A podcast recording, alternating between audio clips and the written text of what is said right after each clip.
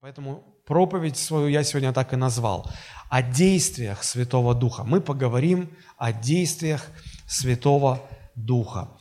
А, почему? Потому что, хотя бы потому, что о Духе Святом не так часто говорят в церкви, но нужно время от времени. И э, говорить об этом нужно, потому что роль Святого Духа в церкви незаменима. Его нужно понимать. Нужно понимать, что он делает. Ему нужно повиноваться и содействовать ему. Мы очень часто говорим о содействии Святого Духа нам, верующим. И почти никто не говорит о том, что и верующие также должны содействовать Духу Божьему. Потому что в этом взаимодействии кто играет первую скрипку? Чья роль важнее? Божьего Духа или уверовавшего человека? Вы сомневаетесь еще в ответе? Конечно, важнее роль, роль Божьего Духа. Он же Господь, Он Господин. Он инициатор, Он ведет. Нам нужно повиноваться Ему. Мы говорим о водительстве Святого Духа. Это значит, что Дух Святой ведет, а мы водимы. Значит, Его роль направляющая, наша роль повинующаяся. Не спите, пожалуйста, уже почти 12 часов дня. Мне очень важно ваше внимание, очень важно, чтобы вы следили за ходом мысли. Это важно. Поэтому э, ровно настолько, насколько нам нужно содействие Духа Божьего, в той же мере необходимо и наше содействие Духу Божьему, чтобы мы Ему не противились, чтобы мы Ему покорялись. Тогда те действия, которые Он производит – он же не вероломная личность. Вот он хочет чего-то, и он любыми путями, любыми средствами добьется этого. Идя через головы, нарушая все, что можно нарушить. Нет, он очень нежный. Писание говорит, не угошайте духа, не оскорбляйте. Это значит, что не он может поступить вероломно по отношению к нам. Это значит, что мы часто поступаем вероломно по отношению к нему. Если мы отказываемся, он не будет действовать.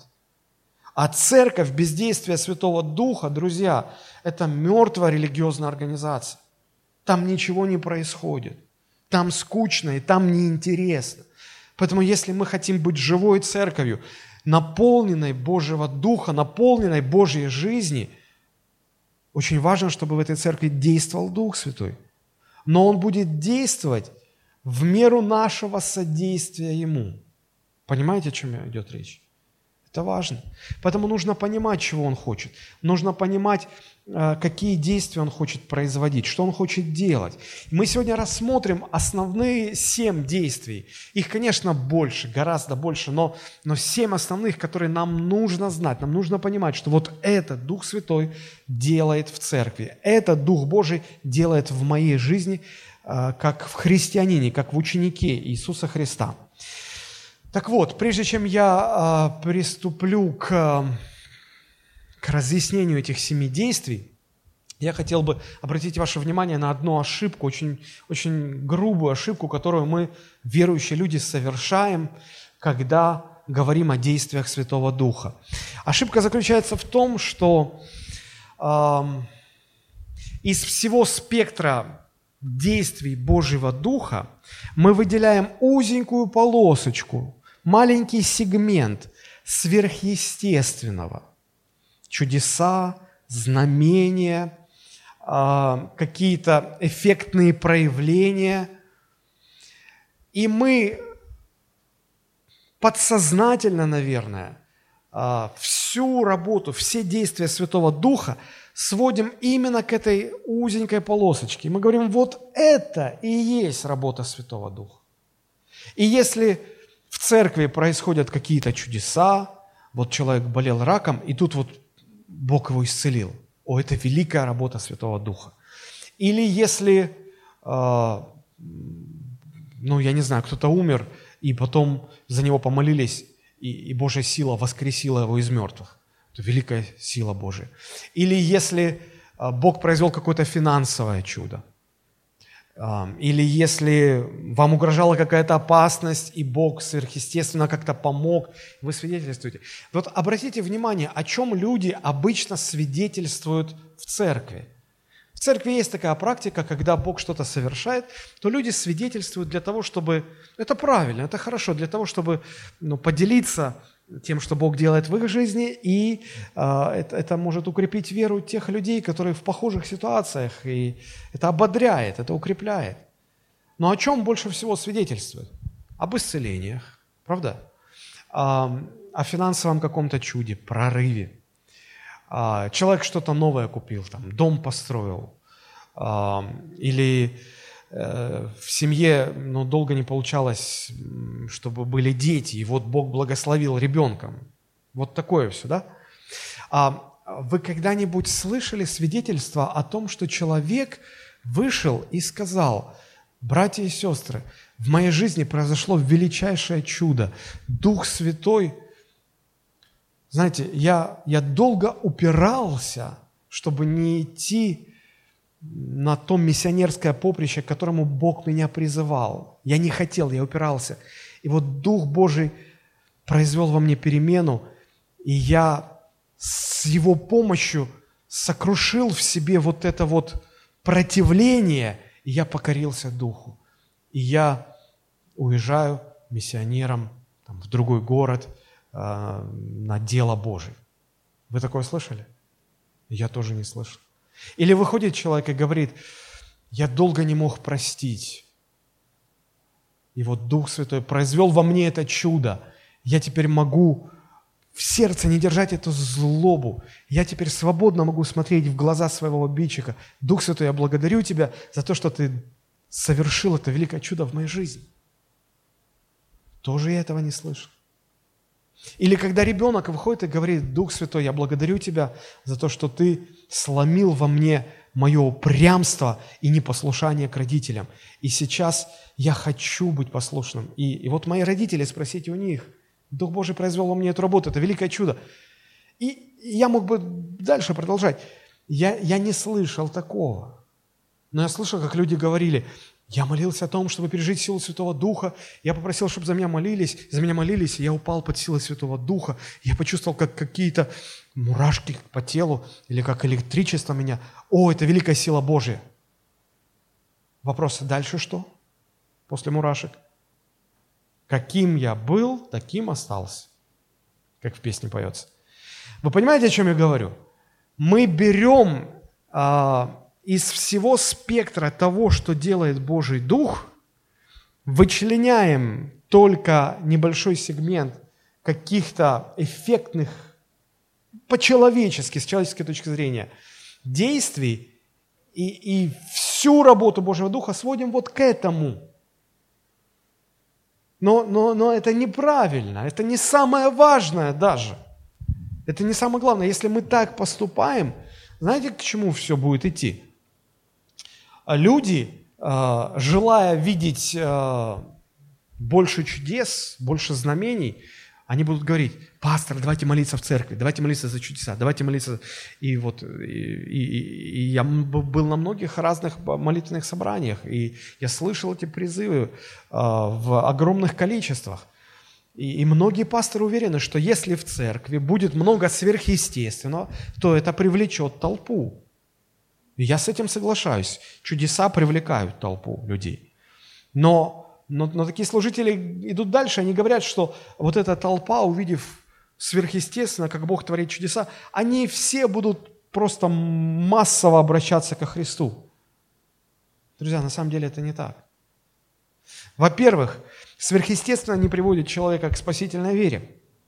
Это раз. А во-вторых, Дух Святой больше хочет работать внутри нас – нежели делать что-то снаружи, что выходит за границы внутреннего мира человека.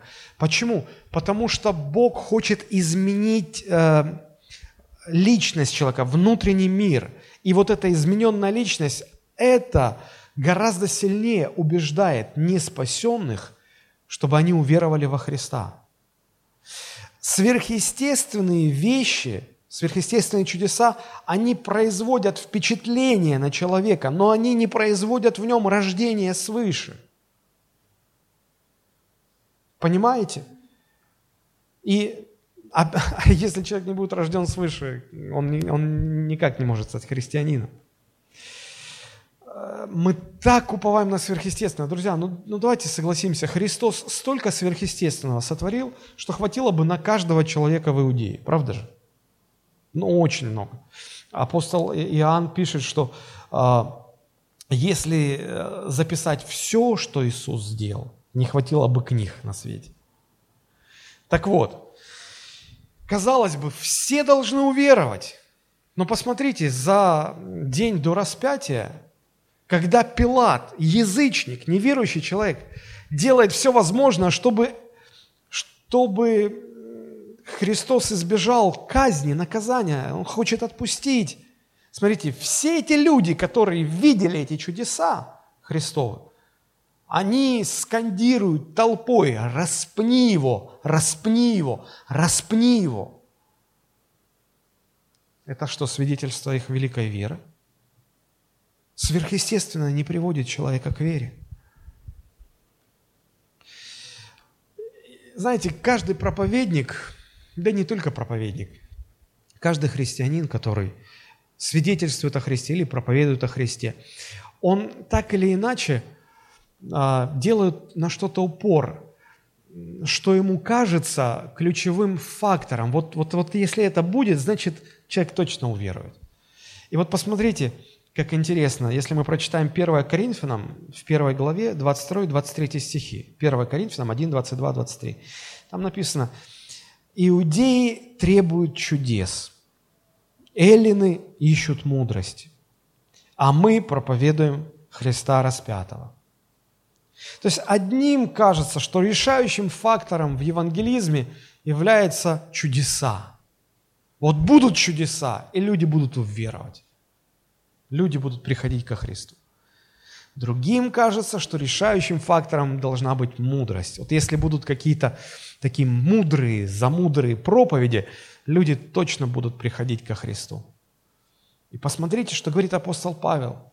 Говорит, ни чудеса, ни мудрость, не это все является ключевым фактором.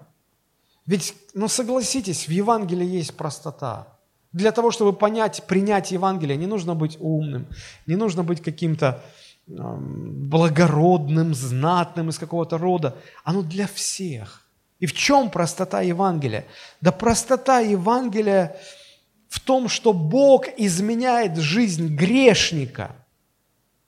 И люди, видя эту измененную жизнь, вот это на них очень сильно влияет. Мы же все живем в окружении людей, правда же? Нас же все знают, наши соседи, наши друзья, сослуживцы. И вот если, если человек всю жизнь, у него все шло наперекосяк, если он пил, гулял, а потом он обратился ко Христу, и он на глазах поменялся, это же окружение все видит. И вот это, это, по крайней мере, заставляет задавать вопросы, что с тобой случилось. А когда звучит такой вопрос, мы можем быть свидетелями Христа. Можно сказать, Христос изменил мою жизнь. Посмотрите, помните встреча Христа с женщиной-самарянкой у колодца? Вы скажете, ну там было сверхъестественно, там Христос сверхъестественно рассказал о событиях ее жизни. Да, но я не на это хочу обратить ваше внимание. Помните, эта женщина, уверовав во Христа, она вернулась в свой город. А, а помните, какая жизнь у нее была? Иисус ей сказал, у тебя было пять мужей, и тот, с которым ты сейчас живешь, тоже тебе не муж. Ну, то есть, жизнь такая. Я понимаю, что сегодня это, может быть, не так сильно впечатляет, когда тут и по, по 7 мужей, по 8 мужей, и как бы это уже мы все привыкаем. В те времена это казалось просто, ну, ну понятно, что эта женщина была, ну, с очень сомнительной репутацией, мягко так скажем. Весь город знал. И вот она встретилась с Иисусом. И эта встреча ее изменила. Она возвращается. И каким-то образом ни мудрости, ни чудес, она за собой весь город привела. Говорит, послушайте, вот он изменил меня. Вы понимаете, что в чем эта простота заключается, в чем эта сила? Ну, это же очень просто. Если у вас складывается впечатление, что я против чудес, против сверхъестественного, я не против. Это все на своем месте. Но просто вы поймите, что э, если, если что-то происходит каждый день или часто, оно перестает быть чудом, правда же? В самом своем, своем определении чудо – это что? То, что происходит но крайне редко. Поэтому это чудо. Иначе оно не будет чудом. Вот. И я, если честно признаться, то в первые годы своего следования за Христом а, я бы, наверное, ну, не высидел бы на этой проповеди, вот такую проповедь не стал бы слушать, потому что я искал Божью силу. Я хотел видеть, как сверхъестественное что-то происходит вокруг. Я думал, что вот, вот в этом Бог. И если нет сверхъестественного, то, то значит и Бог вообще не действует. Прошло время, 10 лет прошло, 20 лет прошло. Я благодарю Бога, что я немножко поумнел. Я не пытаюсь оправдать бессилие. Я пытаюсь объяснить, что а, очень много того, что делает Дух Святой, оно не попадает в формат чуда. Оно не имеет эффектного такого антуража. Оно кажется обыденным, чем-то обычным. И когда человек настроен только на сверхъестественно, он пропускает, он не обращает внимания на эти действия Божии. И они они остаются за пределами его, его жизни. Вот в чем проблема. Вот в чем проблема. Цель э, этой проповеди, э, она на самом деле очень проста. Мне бы очень хотелось переориентировать фокус нашего внимания с поиска сверхъестественных каких-то действий Святого Духа на понимание того, что действительно Дух Святой совершает в нас. И я еще раз повторюсь, что большая часть того, что Он делает – Вообще, ну, если строго говорить, то сверхъестественный Дух Святой, все, что Он делает, сверхъестественно. Да? Но не все, что Он делает, оно а, воспринимается так эффектно. Правда же? Ну, ну согласитесь, если, если вам показать какой-то фокус, да, вас это впечатлит, заинтригует. Как это так? Ну, это, это впечатляет. Но если я возьму лист бумаги, просто его порву, соберу клочки, а потом раскрою ладони и высыплю, и эти клочки не соберутся в один лист, они просто упадут. Вы скажете, а что здесь такого? Ну, все обычно, ничего сверхъестественного. Это не привлекает внимания. Так вот, многое из того, что делает Дух Божий, мы не видим в этом сверхъестественном, мы не видим в этом ценности. А потому пропускаем эти действия, проходят мимо нашей жизни. А как я уже сказал, если нет действий Святого Духа в нашем христианстве, то наше христианство превращается в мертвую религию. Вот что плохо, вот что нехорошо. А, знаете, иногда люди говорят о том, что вот а, я...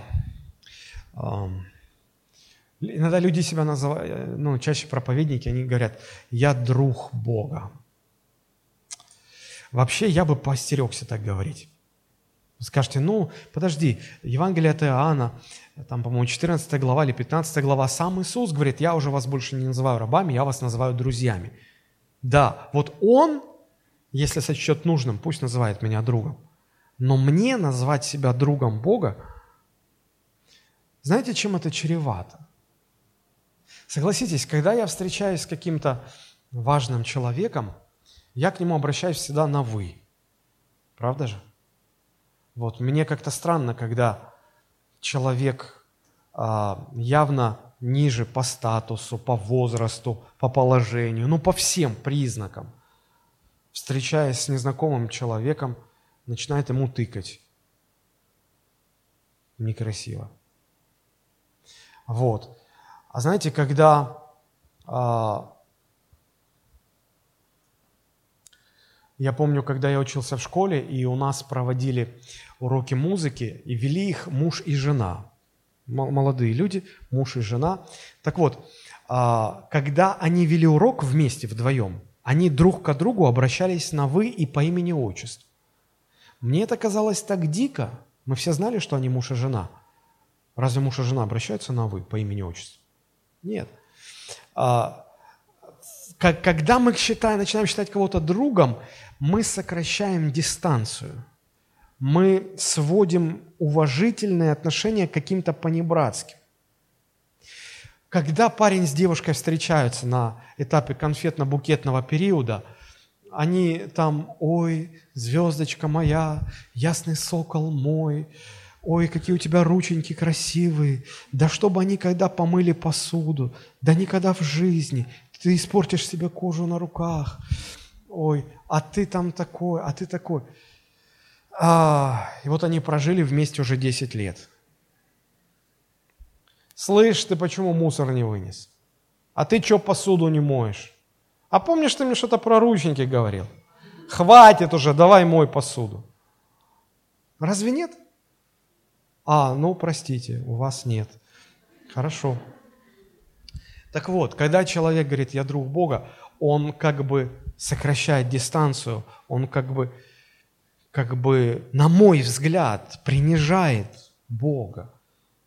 И, и, и это не... Бог есть Бог, Он Творец. Я никогда не буду на Его уровне, никогда. Я творение, я всегда должен быть в почтении, в почтительном отношении. Я всегда должен быть ниже. Дружба предполагает равенство. Так вот, знаете, иногда люди говорят о, о дружбе со Святым Духом. Что они имеют в виду? Какие-то мистические встречи, они голоса слышат или еще что-то. А, и, и, и знаете, есть проповедники, которые всегда проповедуют о Духе Святом. Дух Святой, Дух Святой, Дух Святой, Дух Святой. А, читая Писание, я увидел, что а, Новый Завет учит, что Дух Святой, Он придет для того, чтобы прославить Христа. Читали об этом? Он не будет притягивать внимание к своей личности, он хочет оставаться в тени. А на первое место, на первый план он хочет, пока, он хочет ставить всегда Иисуса Христа. Так вот, если мы не понимаем эту особенность и делаем рокировку, говорим, нет, мы, ну Иисус все понятно, мы верим во Христа, мы верим во Христа, спасаемся, давайте о Духе Святом поговорим, о Духе Святом поговорим. Мы не понимаем, чего Он хочет, мы не понимаем, для чего Он – и это тоже неправильно. Неправильная ориентация в этом вопросе, она нас не приближает, она нас отдаляет от Духа Святого.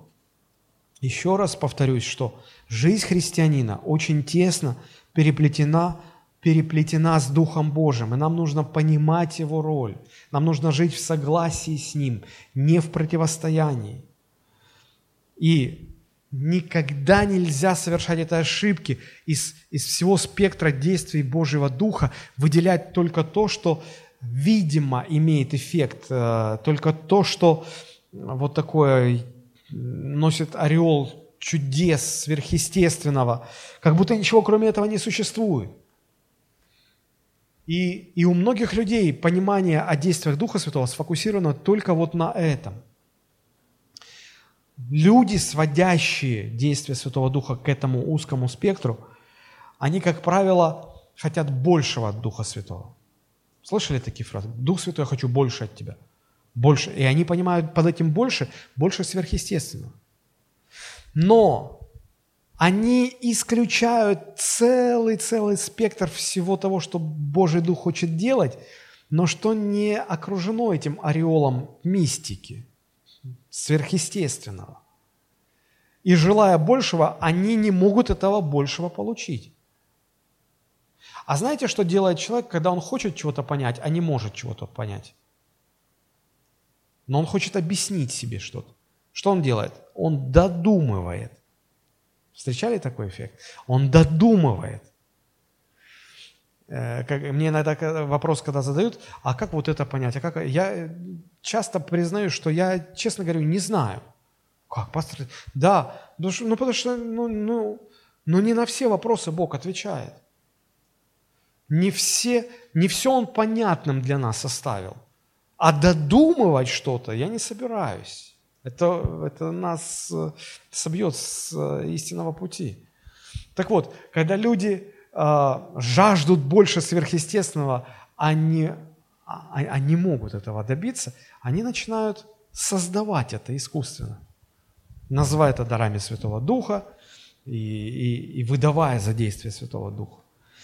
Но Дух Божий дан нам для того, чтобы в основном то, что он нас производит, оно, оно, как я уже сказал, лишено этого эффекта сверхъестественных каких-то удивительных действий. И Дух Святой нам дан не для того, чтобы... Знаете, а, иногда проповедники молятся о дарах духовных, молятся о, о сверхъестественном своем служении, потому что они жаждут а, своего самоутверждения. Они рассуждают как? Если после моей проповеди или после моей молитвы Божий Дух совершит какое-то явное, видимое чудо, все вокруг поймут, что я от Бога, что я Божий служитель. Ну, разве нет? И они в этом хотят черпать самоутверждение свое. И они молятся об этом, они желают этого для того, чтобы самоутвердиться. Но это же безумие. Друзья, ну, настоящие верующие люди, они понимают, что сверхъестественное в жизни служителя или человека, который называется таким именем, не может быть доказательством того, что этот человек действительно от Бога. Еще в Ветхом Завете Господь учил этому свой народ. Если вы откроете Второзаконие, 13 глава, первые три стиха, там как раз об этом говорится. Второзаконие, 13 глава, первые три стиха. Сказано так. «Если восстанет среди тебя пророк или сновидец, и представит тебе знамение или чудо, и сбудется то знамение или чудо, о котором он тебе говорил, и скажет при том, пойдем вслед богов иных, которых ты не знаешь, и будем служить им» то не слушай слов пророка этого или сновидца того, ибо через это искушает вас Господь Бог ваш, чтобы узнать, любите ли вы Господа Бога вашего, от всего ли сердца вашего, от всей ли души вашей? Вы хотите следовать за Ним. Вы, вы, вы понимаете, что сам Господь учит здесь и говорит, что сверхъестественное в жизни пророка не является доказательством того, что это пророк от Бога. Тогда почему мы ищем в этом желание самоутвердиться. Нам нужно понимать, что ну, не может быть сверхъестественное доказательством истины. Но сегодня я уверяю вас, что если бы где-то в какой-то церкви э, вышел бы проповедник, и который э, ну, просто показал бы какое-то чудо, какие-то чудеса, большинство бы людей воскликнуло, о, это великая сила Божия. То есть они даже не, не думают посмотреть на его жизнь, как он живет, чему он учит. Они же жаждут чудес, исцелений, знамений. И он пришел и дал им. Все, и они, это от Бога. Надо смотреть не на сверхъестественное в жизни служителя, надо смотреть на то, как он живет. Кто-нибудь скажет аминь. Чему он учит, к чему он призывает – Иначе мы легко заблудимся, нас легко будет обмануть. Нельзя допустить, чтобы сверхъестественные вещи воспринимались людьми как доказательство истины. Не все сверхъестественно от Бога. Мы понимаем, что духовный мир, он полярен. Есть Бог, есть и дьявол. Бог производит сверхъестественные вещи, и дьявол производит сверхъестественные вещи. Вот почему сказано, что в последнее время э, антихрист обманет много верующих, потому что будет показывать сверхъестественные вещи. И люди воспримут это за доказательство божественности, божественного происхождения этих чудес. Запомните, пожалуйста, если какой-либо человек демонстрирует сверхъестественные чудеса и знамения, это не есть признак того, что этот человек от Бога. Это важно понять. У Святого Духа есть гораздо более важная задача, чем показывать нам фокусы чем какие-то фишки нам. Вот. А, не самый лучший аргумент, а, может быть, в пользу того, о чем я говорю, приводить какие-то цитаты из фильмов, но даже в некоторых фильмах это очень хорошо показано. И если вы смотрели когда-то фильм «Брюс всемогущий», помните, сюжет построен на том, что один молодой человек очень обозлился на Бога и, и, и упрекал его, что вот если бы он был Богом, он гораздо лучше бы справлялся. А так Господь как-то по недосмотру что-то вот не слишком о нем заботится. И Бог встречается с этим человеком и говорит, хорошо, я ухожу в отпуск, теперь ты. Значит, выполняешь все мои функции.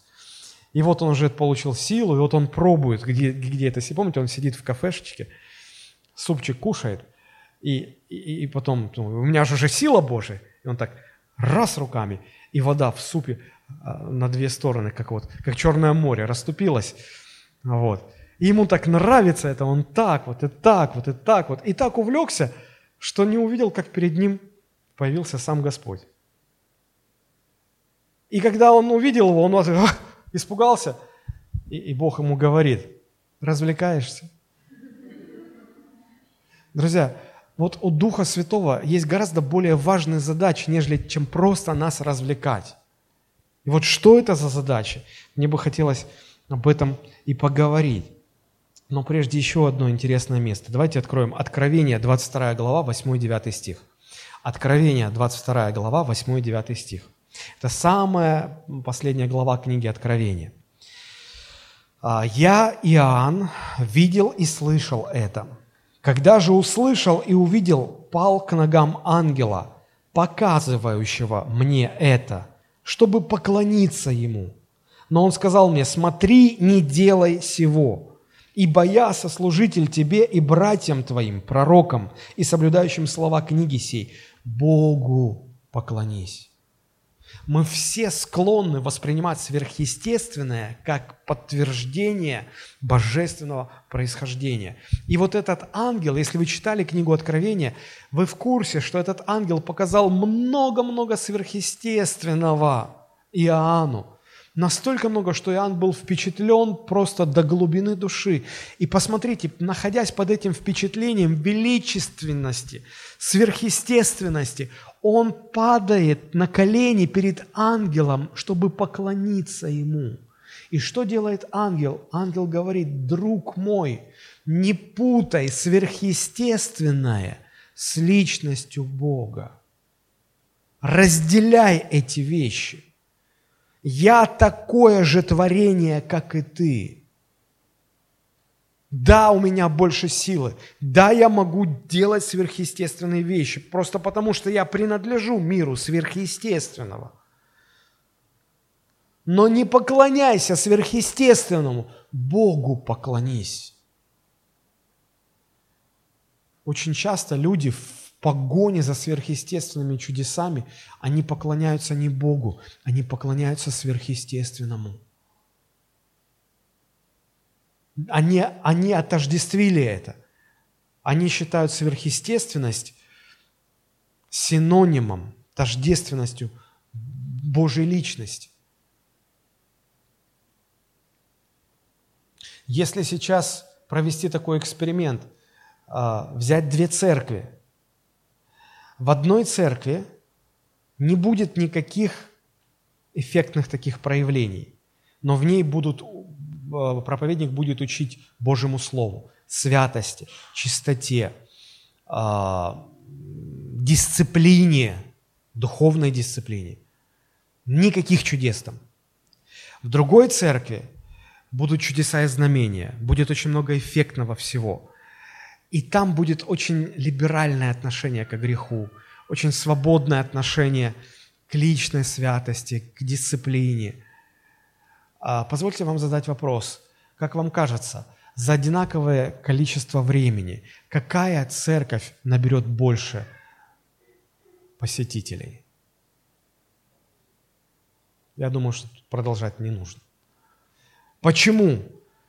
Потому что люди стали отождествлять Бога со сверхъестественным и падки на какие-то внешние проявления, в то время как нужно смотреть на истину, исследовать за истиной. Это очень важно.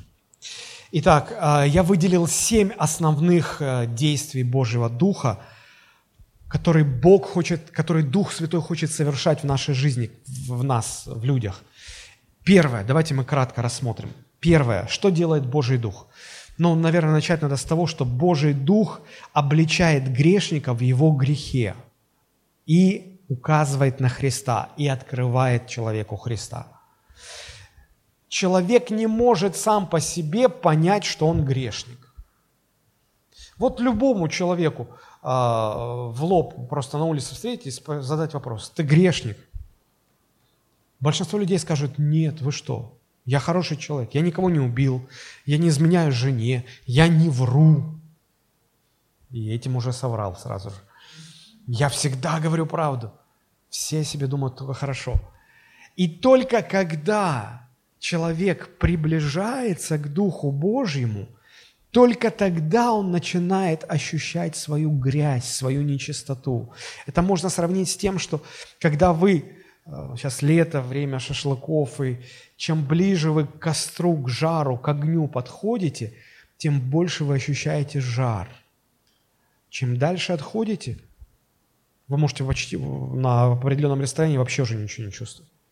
Так же и с греховностью. Когда человек приближается к Духу Божьему, он начинает осознавать свою греховность и понимает, что он грешник. Но если он даже рядом не стоял с Духом Святым, он никогда об этом не будет думать. Ну, вспомните, э, книга пророка Исаия, 6 глава, 5 стих. Когда, а, когда Бог явился пророку Исаии, он уже пророком был. И он считал себя святым, он пророк, святой Божий э, служитель. И вот когда он попал в Божье присутствие, посмотрите, что он говорит в пятом стихе, «И сказала, горе мне, погиб я, ибо я человек с нечистыми устами, и живу среди народа также с нечистыми устами, и глаза мои видели царя Господа Саваофа». Исайя 6.5. То есть, говорит, я, ты же пророк, как ты человек с нечистыми устами? Ты же пророк, чьи уста высказывают Слово Божие. Это он так считал, пока не соприкоснулся с Духом Божьим, с присутствием Божьим. Когда соприкоснулся, он понял, что он грешный. А, Евангелие от Иоанна, 16 глава, 8-9 стихи, это уже Иисус говорил о Духе Святом. Он говорил, что Дух Святой, придя, обличит мир о грехе и о правде, и о суде, и о грехе, что не веруют в Меня. Мы в прошлый раз об этом подробно говорили. Друзья, если мы не приближаемся к Духу Божьему, если мы с Ним не соприкасаемся, мы не можем даже понять, что мы грешники. Мы не видим нужды э, в Иисусе Христе. Мы не ощущаем этой потребности. Я слышал свидетельство одного, э, ну, как молодой человек, моего возраста человек. Он э, в подростковом возрасте, его сем... ну, он вместе со семьей – еще будучи подростком, они переехали в Соединенные Штаты Америки. И он в Штатах, закончив школу, он пошел учиться на полицейского. Он закончил полицейскую академию, и он стал полицейским. И вот он говорит, а, мы а, иногда выходим в рейд, говорит, самое страшное, это если нам попадаются обколотые парни наркотиками.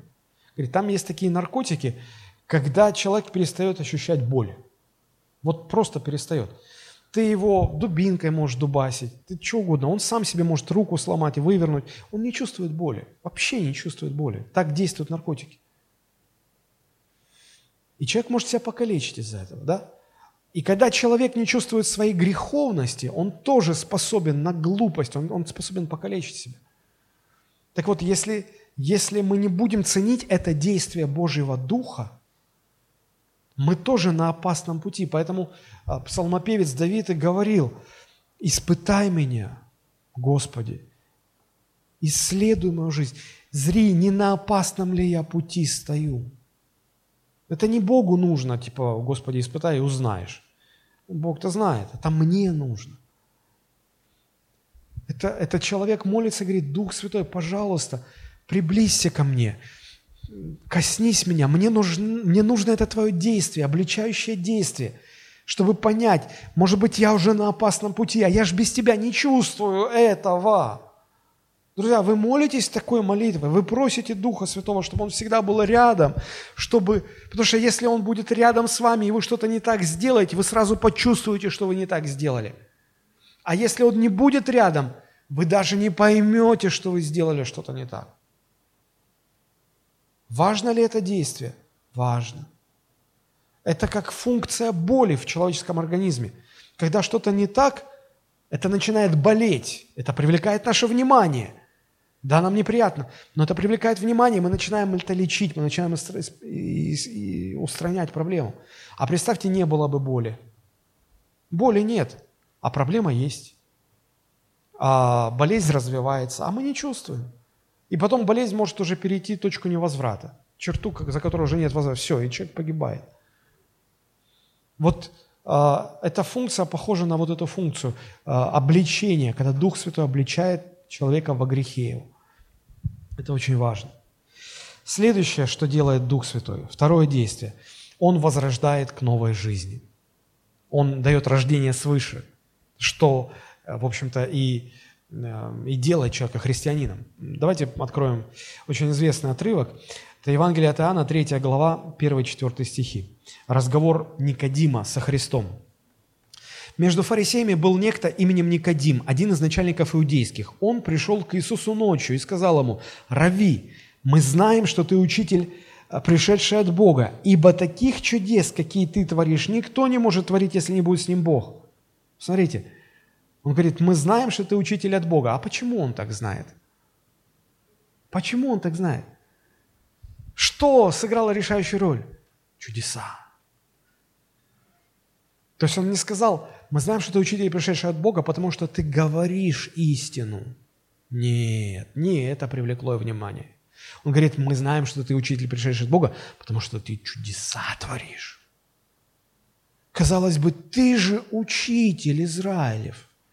Ты же учитель в народе. Ты что, не читал второзаконие то место? Ты не понимаешь? Как часто мы истину меняем на сверхъестественное. Ладно. И, и, и, конечно же, Никодим был впечатлен чудесами, был впечатлен сверхъестественно. И вот посмотрите реакция Христа. Что Он говорит? А, «Ибо таких чудес, какие ты творишь, никто не может творить, если не будет с ним Бог». И Иисус сказал ему в ответ, «Истина, истина говорю тебе, если кто не родится свыше, не может увидеть Царствие Божьего». Что делает Христос здесь? Никодима впечатлили действия Святого Духа, которыми Христос делал чудеса. А Иисус убирает его взгляд с этого действия Святого Духа на другое, более важное действие Святого Духа и говорит, послушай, чудеса чудесами, но если ты не родишься от воды и духа, ты погибнешь, как и все. Ты погибнешь. Ты не можешь увидеть Царство Божие. Никодим говорит ему, как может человек родиться, будучи стар? Неужели может он войти в другой раз в утробу матери своей и родиться? Он вообще ничего не знал и не понимал о действиях Святого Духа, которые гораздо важнее, чем творить чудеса и сверхъестественное. Впрочем, как и многие современные христиане. Им нужно помазание, им нужно эффект, им нужно сверхъестественное, им нужны чудеса, они вот за этим гонятся. А то самое важное, что делает Дух Божий, и что лишено ореола эффекта такого, эффектности такой, об этих действиях они вообще ничего не знают.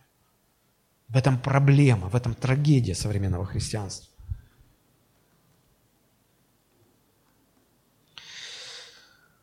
Я думаю, что если бы э, на месте Христа в этой истории были бы некоторые современные проповедники – то разговор шел бы в другом русле. Представьте, к такому проповеднику приходит Никодим и говорит, «Учитель, мы знаем, что ты учитель, пришедший от Бога, потому что такие чудеса, которые делаешь, никто не делает». И этот проповедник бы сказал, «Ты еще не видел, как я мертвых воскрешаю». Я, вот визитка, позвони, я договорюсь, тебя пропустят без очереди, посмотришь, какие мы там служения проводим.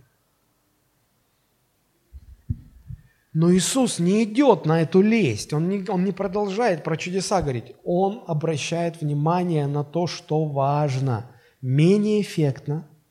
Я не могу сказать, что это не является чудом. Рождение свыше – это самое великое чудо. Но оно не сопровождается. Человек рядом с вами может родиться свыше, вы этого даже не увидите. Не заметите никак. А если у соседа у вашего рука отрастет, или уши, вы это сразу заметите, сразу на это обратите внимание. Знаете, у маркетологов есть такое понятие «вау-эффект». Знаете, сейчас э, вот э, модные всякие эти смартфоны, э, и Google соревнуются с Apple, кто лучше. И вот одна компания проводит презентацию, другая проводит презентацию. Поскольку мне интересно все, что касается телекома, мобильной связи, я иногда так послушиваю все это. А, когда-то у меня жизнь была связана с этой сферой. Вот. И, и я все время удивляюсь, как одни на других наговорят. Ой, у Google скучная презентация, у Apple скучно. То есть им уже недостаточно, что эти э, гаджеты просто нормально работают. Просто нормально работают. Быстро, хорошо. Не, им нужен вау-эффект. Вот чтобы экран просто, вот, вот, вот просто на всю лицевую сторону. И э, уже некоторые эм, эксперты сходятся к тому, что сейчас уже недостаточно, чтобы телефон был быстрый, э, там, качественный. Нужно, чтобы он эмоции, эмоции пробуждал, вау-эффект. И вот маркетологи идут на всякие ухищрения, только чтобы был этот вау-эффект. И вот у чудес тоже есть этот вау-эффект. И мы почему-то попадаемся на эту, на эту наживку. Так вот, мне кажется, важно, Бог хочет убрать наше внимание, наш взгляд с этого вау-эффекта на более прозаичные, но гораздо более важные вещи в нашей жизни. Это, это очень важно. Работа Святого Духа в жизни человека начинается с того, что Дух Божий возрождает человека к новой жизни. Мы все грешники, мы все без Духа Святого сами себя считаем центром своей жизни. Нам кажется, что вот есть жизнь, в центре я, а все вокруг меня вертится, и все для моего блага должно существовать. Но когда человек рождается свыше, он понимает, что в центре Бог, а я для Бога существую. Не наоборот. Такую перемену производит только Дух Святой.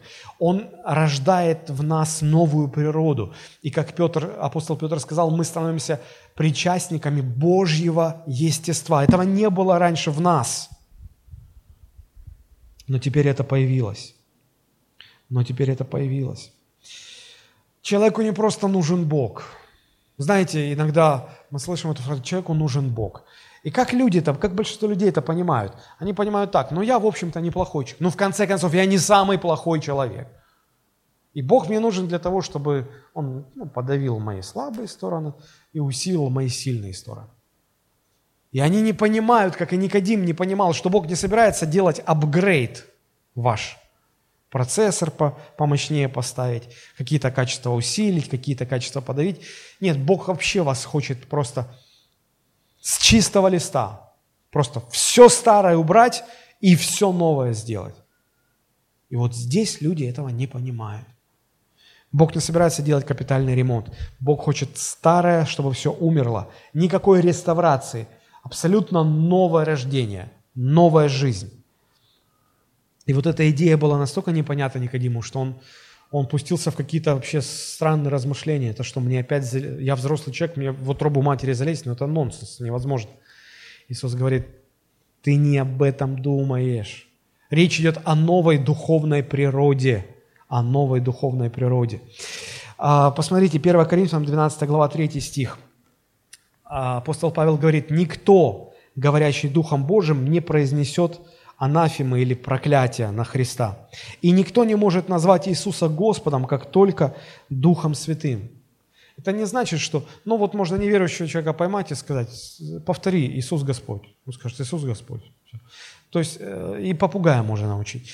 Речь не об этом. Речь о том, что человек искренне от сердца не может признать Иисуса Господом, если Дух Святой не произведет в нем определенную работу, не вложит в него новую природу, не возродит его свыше. И вот если не было этого рождения свыше, вы не можете войти в Царство Божие. Вы погибнете, вы, вы в ад пойдете.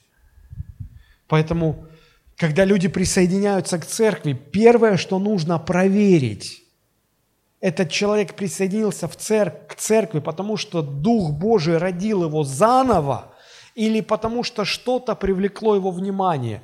Ему девочка какая-то понравилась, тут поет с микрофоном красиво, и он подумал, ой, надо как-то там пробить рельсы, дорогу, как-то все познакомиться. А или говорят, что вообще в, церкви чистые девушки.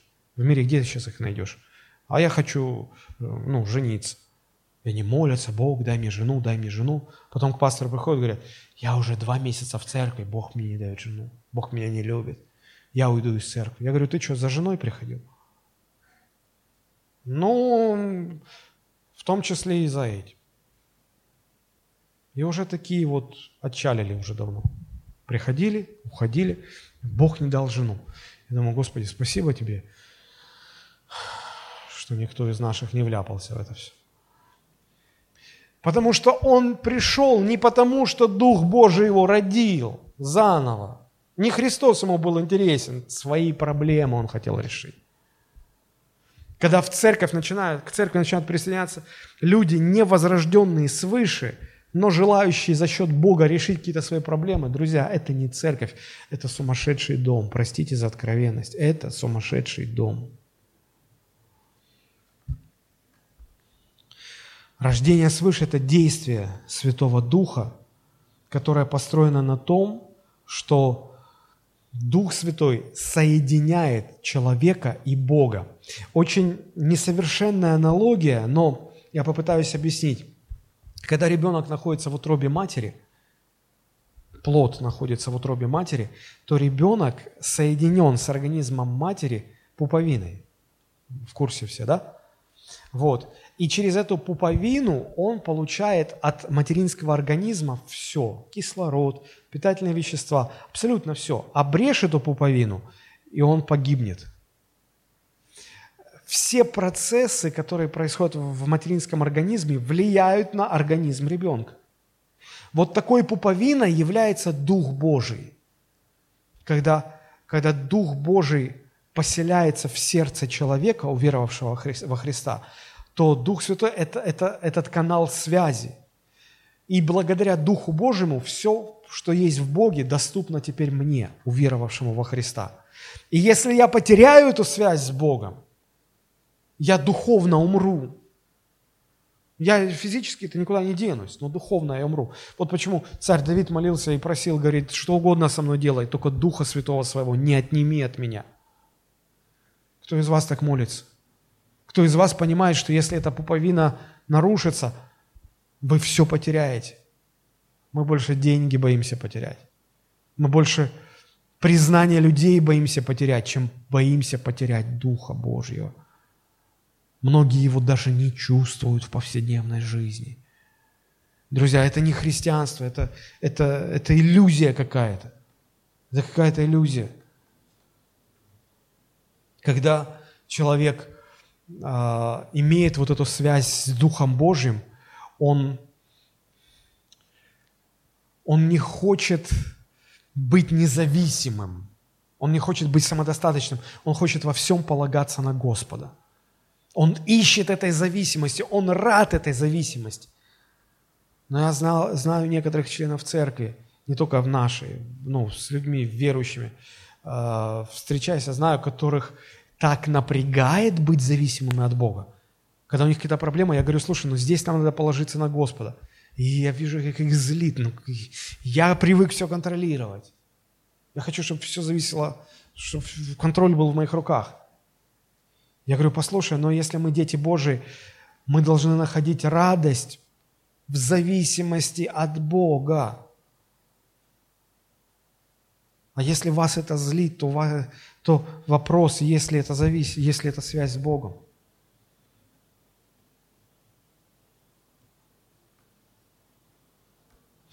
Я мог бы много об этом еще говорить, но времени, к сожалению, очень мало. Третье действие, что делает Дух Святой. Как мы сказали, что Он а, обличает во грехе и указывает на Христа. Второе, Он возрождает свыше. Третье, Дух Святой утешает.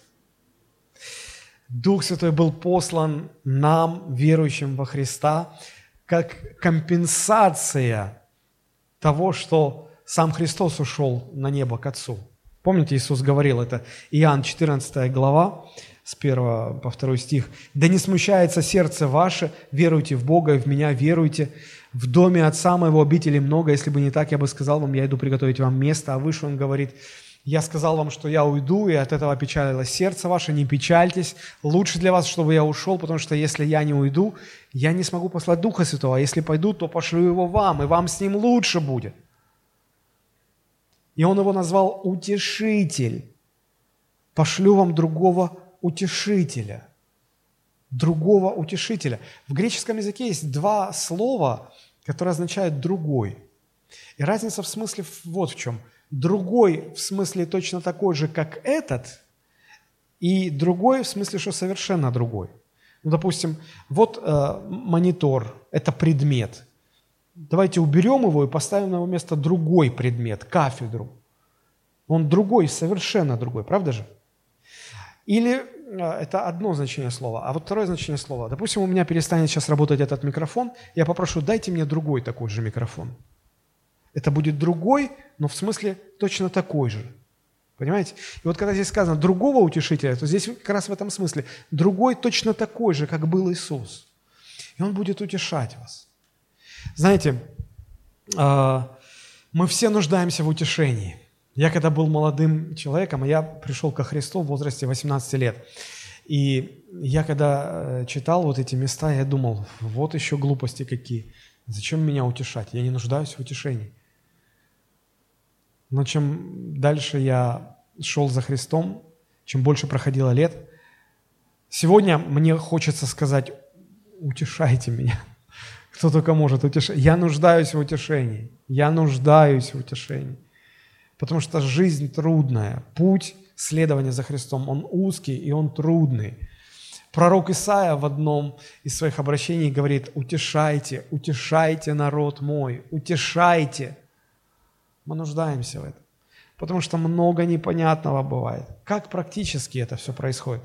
Ну, вспомните эпизод из жизни Христа, когда он находится в Гефсиманском саду, и он молится – и говорит, Господи, если возможно, доминует меня чаша сия. О чем молится Христос, говоря эти слова? Он просит, Господи, давай изменим обстоятельства. Я понимаю, что я сейчас должен пойти на крест, я не хочу. Если можно, давай поменяем. Что, о чем просит Христос? О изменении обстоятельств, правда же? О чем молимся мы, когда нам плохо? Господи, как ты допустил, чтобы, чтобы эти, это безденежье на меня навалилось? Ну, хватит, я уже научился жить в скудости, хочу учиться жить в изобилии. Измени обстоятельства. Когда у нас трудности, мы молимся о том, чтобы Бог изменил обстоятельства. Даже Христос об этом просил. Вопрос. Как ответил Отец на молитву Христа. Он изменил обстоятельства? Нет. Он дал силу пройти обстоятельства. Написано, ангел явился ему и укреплял его, и утешал, и поддерживал. А вспомните апостола Павла, когда он говорит, но было мне дано жало в плоть, ангел сатаны. Трижды я молил Господа, чтобы он удалил его от меня. О чем он просит? Господи, измени обстоятельства – и что сделал Бог? Изменил обстоятельства? Нет. Он говорит, я дам тебе благодать мою пройти через эти обстоятельства. Я знаю, что вы вчера, сегодня молитесь, Бог, измени мои обстоятельства. Вы говорите разные слова, у вас разные ситуации, но принципиально у вас у всех одна и та же вещь, одна и та же просьба. Бог, измени мои обстоятельства и вы злитесь, что Бог не изменяет ваши обстоятельства. Он их и не будет изменять. Бог не ошибается. Ой, сын мой, прости, что-то я там не доглядел, перепутал, сейчас, сейчас, сейчас все поправим. Нет. Бог не делает ошибок, Он Бог. Если Он, он поставил тебя в эти обстоятельства, Он от вечности продумал все. В то время, когда вы хотите, чтобы Бог изменил обстоятельства, Бог этого делать не будет. Бог будет давать вам силы проходить эти обстоятельства, потому что вам нужно пройти через это. В этом и есть утешение, что ничего вокруг меня не поменяется. Внутри меня все изменится. Это даст мне мир, и это даст мне утешение. Иногда в жизни верующих происходят непонятные вещи. Иногда Божий служитель, у него умирает ребенок. В юном возрасте. Господи, за что это? Ты так наказываешь. Почему такое происходит? Мы не знаем, и никто не объяснит нам. Но как утешиться в этой ситуации? Где найти утешение? В доверии Богу. Если у вас нет этого утешения, а только Дух Святой вас может утешить, то жалкое и бедное ваше христианство. Жалкое и бедное ваше христианство. Четвертое действие, которое производит Дух Святой, Он дает способность понимать Слово Божие и помогает нам молиться. Каждый верующий каждый день должен проводить время в чтении Божьего Слова и в молитве. Скажите это своему соседу. Ты должен каждый день проводить какое-то время в чтении Слова Божьего и в молитве. Спроси, он делает это? Ай, зачем это все? Зачем? Зачем? Не надо, не надо трогать осинник. Друзья, это важно. А знаете, почему вы перестали читать Библию? Она вам перестала быть интересной. А знаете, почему вы перестали молиться? Потому что Бог не делал, как вы хотели – Послушайте, если вы теряете интерес к Слову Божьему, значит, вы отдаляетесь от Божьего Духа. Потому что если Дух Божий будет рядом с вами, вас будет тянуть к чтению Библии. Вы взахлеб будете ее читать, вам будет интересно. Библия одновременно самая интересная книга на свете и в то же время самая неинтересная книга на свете. Все дело в том, насколько вы близко к автору этой книги. Если вы близко к нему, вас за уши оттуда не оттянуть. Если вы далеко от него, вас не загнать к этой книге, просто не загнать. То же самое с молитвой. Сами себя спросите, когда я последний раз с интересом, запоем читал Слово Божие? Когда я последний раз молился? Не потому, что жизнь придавила, не потому, что деньги нужны, не потому, что проблемы навалились, не потому, что экзамены надо сдавать, а потому, что внутри все разрывается от любви к Иисусу. Когда это было в последний раз? Если Дух Божий рядом с вами, вы будете гореть любовью к Слову и тягой к молитве. Это то, что Дух Божий производит в вас. И Он вам делает понятным. Он Дух истины. Иисус назвал его, Он Дух истины. Он не Дух чудес. Он не Дух сверхъестественного. Он Дух истины. И Он наставляет на всякую истину. Он дает понимание. Я помню, я пытался читать Библию до того, как уверовал во Христа. Темный лес и немцы с автоматами. Вообще ничего не понятно. Вообще ничего. Я помню, я в институте взял у однокурсницы э, Библию, а редко тогда было, это, это был 89-й, 90-е годы. И я говорю, я на две недели Библию. Угу. То есть я думал, что я за две недели ее прочитаю. Ну, она на меня посмотрела, эта однокурсница, говорит, ну ладно, возьми. И я через две недели приношу, говорю, все. Она говорит, ну что, прочитал? Я говорю, да, прочитал. Говорит, слышишь, не ври мне. Прочитал он. Скажи честно. Но она меня подкупила такой вот проницательностью. Я говорю, Знаешь, вот если честно, была бы моя книга, я бы ее об стенку разбил бы. Что я каждое слово в отдельности понимаю, а в предложение вместе вообще ничего не понимаю. Люди там про мудрость какую-то. Где тут мудрость? Бред какой-то. Все же тогда говорили, что вот Горбачев – это Мишка Меченый, в Библии об этом написано. Как я искал это место. Оказывается, нету его. Люди много чего понапридумывают. Так вот, с тех пор я подумал, что, наверное, Библия не мое. Но когда я покаялся, когда я принял Христа своим Господом и Спасителем, я по три, по четыре, по пять часов читал Библию в захлеб. У меня было такое ощущение, как будто ну, сегодня вот, э, есть эти технологии VR, виртуальная реальность. Когда ты одеваешь эти очки, тебе кажется, что все вокруг тебя, ты в виртуальном мире. мне казалось, что вот я попадаю на страницы Библии, я сопереживаю тому, что там происходит, я плачу, я смеюсь, я, я там живу. Меня за уши было не оттянуть, мне понятно все становится. Это удивительно. В чем разница? Дух Святой открывал мне Слово. Я молился, меня... То есть, друзья, если... нам нельзя терять этого состояния. Мы это теряем, если мы, а, если мы отдаляемся от Духа Божьего. В этом проблема. В этом проблема. Следующее, пятое действие, что делает Дух Святой. Он преображает нас в образ Иисуса Христа. И фактически это есть плод работы Духа Святого в нашей жизни. Смотрите, Галатам 4.19 апостол Павел говорит, «Дети мои, для которых я снова в муках рождения, доколе не изобразится в вас Христос. Фактически апостол Павел говорит, послушайте, я потрудился над вами, чтобы э, привести вас ко Христу и чтобы вы начали этот процесс преображения в образ Христа.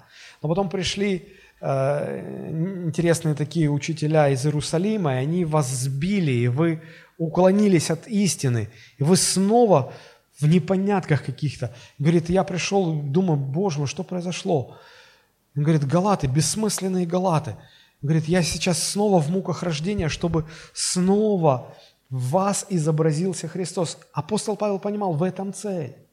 Если человек приходит ко Христу, то Дух Святой будет работать над ним, чтобы он максимально близко стал похожим на Иисуса Христа, преобразился в его образ. А, в послании к римлянам 8.29 апостол Павел прямо об этом пишет. Он говорит, кого Бог предузнал, 8.29 римлянам, тем и предопределил быть подобными образу Сына Его, дабы Он был первородным между многими братьями. То есть в чем заключается предопределение Божие для нас? Кем мы должны стать? Подобно Христу, образу Его, преобразиться в Его образ – вот в чем важно. Галатам 5 глава с 19 стиха. «Дела плоти известны». И дальше идет список. Они суть прелюбодеяние, блуд, нечистота, непотребство, идолослужение, волшебство, вражда, ссоры, зависть, гнев, распря, разногласия и дальше. Нет возрождения внутри человека. Вот он из первого списка. Вот это полный набор его характеристик. Возродился человек от Духа Божьего. Дух Божий производит в нем работу. Что будет результатом или плодом этой работы? Мы читаем дальше. Плод же Духа или результат работы Духа Святого внутри нас – любовь, радость, мир, долготерпение, благость, милосердие, вера, крутость, воздержание. Друзья, если Дух Святой работает в вас, вот что будет в вашей жизни. Посмотрите, есть эти характеристики в вашей жизни – если нет, значит, не было работы Духа Божьего. Значит, вы не позволяете ему, значит, вы не взаимодействуете с ним. Знаете, иногда верующие могут так грызться друг с другом, что неверующие позавидуют. Я помню, был один случай, когда две группировки в одной церкви не могли найти общего языка, и одна группировка заявляла другой, мы не будем с вами молиться, вы не признаете Духа Святого. И они обратились к мудрому, ну, старому, старому пастору, чтобы он помог как-то при, примирить их. Он говорит, с иронией говорит, вам надо сделать вот что, братья. Вам надо сделать так, чтобы ваш Дух Святой договорился с вашим Духом Святым. И когда ваши Духи Святые договорятся, тогда и вы помиритесь. но он им давал понять, что не там, не там Святого Духа нет и рядом, близко даже не стоял. Вот в чем проблема. Вот в чем проблема. Иногда встречаешь верующих, они, ну, такое несут, такое говорят, такое, и, и, и, и на дары упор делают, и на сверхъестественное, и посмотришь на их жизнь, их жизнь грязная. Друзья, если вы говорите, что внутри вас живет Дух Святой, но вы хотя бы над этой фразой задумайтесь, Он же Святой, Он Дух Святой. И если Он в вас, то и у вас жизнь должна быть чистой, святой. Если вы претендуете на какие-то дары, на какие-то сверхъестественные дарования, а при этом жизнь грязная, это не Дух Святой. Это не Дух Святой. И на каких бы языках вы ни молились, это не Дух Святой. Потому что если живет в вас Дух Святой, вот ваша жизнь чем будет характеризоваться? Любовь, радость, мир, долготерпение, благость, милосердие, вера, кротость, воздержание. Вам и закон-то не нужен будет, потому что вы сами хотите так жить, и не нужно, чтобы вам закон говорил, так живи, я сам к этому стремлюсь. Вот что Он хочет делать в нашей жизни. И это незаметный процесс. Это незаметный. Дух Святой может действовать прямо сейчас в вашем соседе, а вы сидите и даже не подозреваете, что в нем что-то происходит – Никакого вау-эффекта, никакого антуража такого сверхъестественного. Но Дух Святой трудится там. И это гораздо важнее, чем если у кого-то сейчас бы, ну, допустим, болела рука, и Бог исцелил вашу руку. Не, это хорошо, конечно, но что толку, если, если невозрожденный человек получит исцеление и, и дальше будет жить исцеленным, и так и пойдет в ад. Не позволив Духу Святому изменить вас изнутри. Ну какой в этом смысл? Ну какой в этом смысл? Шестое действие, о котором э, говорит нам Библия, что делает Дух Святой. Он дает дары и способности членам церкви к служению в церкви. То есть, как только Дух Божий вас возродил к новой жизни – он а, все силы прилагает к тому, чтобы а, сделать вас полезным в церкви, чтобы вы нашли служение в церкви, чтобы вы служили Богу. Знаете, какая беда с этим? Большинство верующих почему-то понимают так, что церковь – это… Э, но в церкви всегда есть зрительный зал. Вот сцена, тут вот кто-то поет, кто-то играет, кто-то проповедует – а я прихожу, сижу, слушаю проповеди. И желательно, чтобы мне было интересно, э, и желательно, чтобы не дуло ни холодом, ни жарой, как-то и, и чай мне, чтобы вкусный делали. И, и я вот так вот, пока мне будет интересно, я буду приходить в церковь. Друзья, Бог хочет, чтобы каждый нашел свое место. Вообще, смотрите, сказано, что этот Дух Святой помещает нас в церковь, в тело Христова. Вы вдумайтесь только, этот Дух Божий помещает нас в поместную церковь. А некоторые проповедники проповедуют э, основные принципы, как выбрать себе церковь. А кто сказал, что мы можем выбирать себе церковь? Куда он... Кто сказал, что мы можем выбирать себе семью, в которой родиться? Кто из вас выбрал, в какой семье родиться? В какой Бог нас позволил нам родиться, в такой мы родились. Также и с духовной семьей. В какой церкви Он вас возродил, в такую церковь Он вас и поместил. Не, мне тут не нравится пастор, он что-то слишком строгий, пойду в другую. А вот там, там лучше детское служение, пойду туда. Или там, а та церковь больше, я пойду туда. И люди сами решают. Друзья, мы вообще, мы, мы Библию читаем, мы понимаем действия Святого Духа. Он нас помещает в церковь, и потом Он, он дает тебе дар. Ты будешь петь, хорошо. Ты будешь, а, у тебя получается хорошо организовывать все. Ты будешь управляющий делами в церкви. А ты хорошо знаешь компьютерное дело, ты будешь секретарем, будешь там, а у тебя хорошо получается в законах разбираться, ты будешь юристом в церкви. а у тебя хорошо получается заботиться о людях, ты будешь пастор домашней группы, а потом ты станешь миссионером, потом ты будешь пастором а, по местной церкви и так далее. Бог хочет постоянно нас вести от одной позиции к другой – Бог не хочет, чтобы мы просто сидели тут годами, протирали одно и то же кресло. Потом, когда чуть-чуть опоздали на служение, увидели, что на нашем месте кто-то сидит, мы с возмущением говорим, пошел вон с моего места. Это мое? Ты что, не знаешь, что это мое? Я тут уже второе десятилетие сижу. Да в этом-то и проблема, что ты уже второе десятилетие сидишь. Тебе уже давно нужно не сидеть, а вторую, третью церковь открывать. Вот в чем беда. Дух Святой хочет нас направлять, выталкивать, чтобы мы шли, служили. Он не сказал, придите в церковь и сидите. Он сказал, идите во все народы. Как громко звучит ваше аминь. Последнее, седьмое, что делает Дух Святой. Он дает силу свидетельствовать о Христе. Свидетельствовать о Христе можно по-разному. Можно себя заставлять.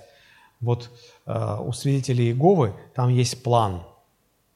Сколько ты квартир должен обойти, засвидетельствовав э, об Иегове. Вот. И они там друг друга проверяют, планы, отчеты сдают, и люди не хотят, а идут, потому что вот план. Ну, конечно, можно себя заставить. Друзья, но не об этом идет речь. Иисус сказал, Деяние 1.8, «Вы примите силу, когда сойдет на вас Дух Святой, чтобы быть мне свидетелями». Вы примите силу. Друзья, как у вас с этим обстоит? Свидетельствуете ли вы о Христе? Кто-то говорит, о, я стесняюсь, о, я не проповедник, я не знаю, что сказать, о, я вообще не общительный, я не знаю, как начать разговор.